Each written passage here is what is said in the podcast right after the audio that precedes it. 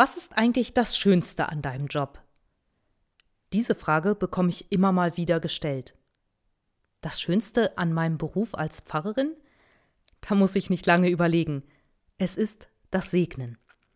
Also anderen Gottes Segen zuzusprechen, in ganz verschiedenen Situationen. Segen begleitet uns nämlich unser ganzes Leben. Zum Beispiel bei der Taufe.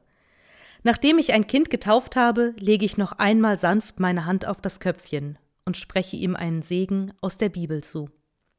Gott spricht, ich will dich segnen, und du sollst ein Segen sein. Daran glaube ich nämlich, dass Gott mit seinem Segen, seiner Kraft und Liebe bei uns ist, und dass genau dieser göttliche Segen uns dazu befähigt, selber für andere ein Segen zu sein. Allein aus uns heraus können wir das nicht. Aber wir bekommen es glücklicherweise geschenkt.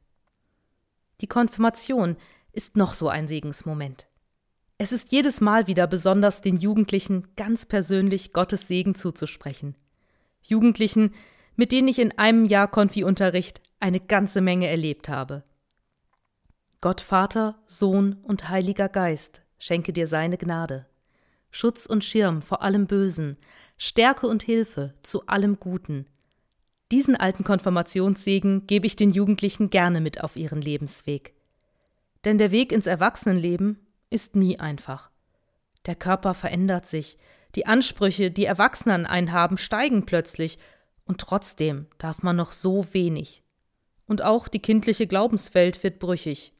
Der liebe Gott, der auf einer Wolke sitzt und lächelnd auf einen herabschaut, der passt irgendwie nicht so recht in die Welt eines Jugendlichen. Muss er zum Glück auch nicht. Der Segen zur Konfirmation soll einfach noch einmal deutlich machen, du gehörst zu Gott, egal wie dein Leben läuft, egal wie du dich fühlst, Gott ist für dich da.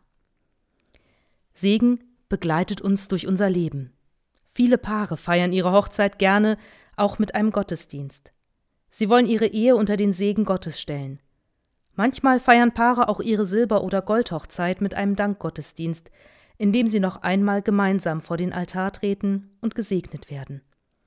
Ja, es gibt auch Paare, die nach einer Trennung um einen Gottesdienst bitten, um in Frieden auseinandergehen zu können.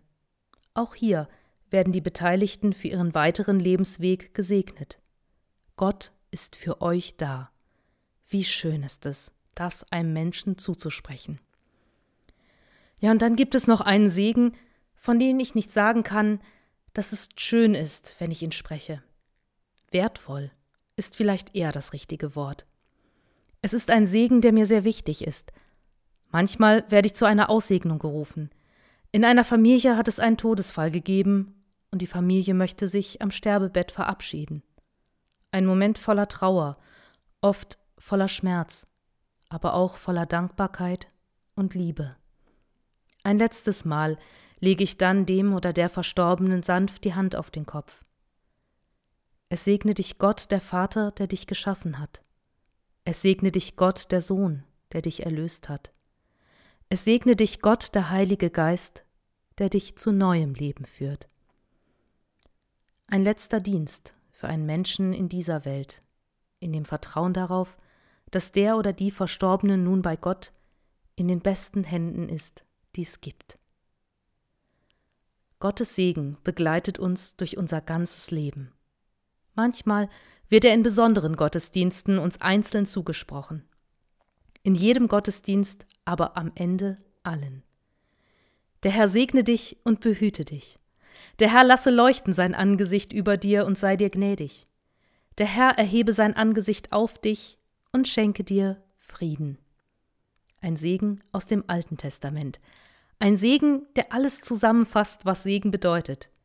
Gott wendet sich dir zu, sorgt sich um dich und möchte dir seinen Frieden schenken.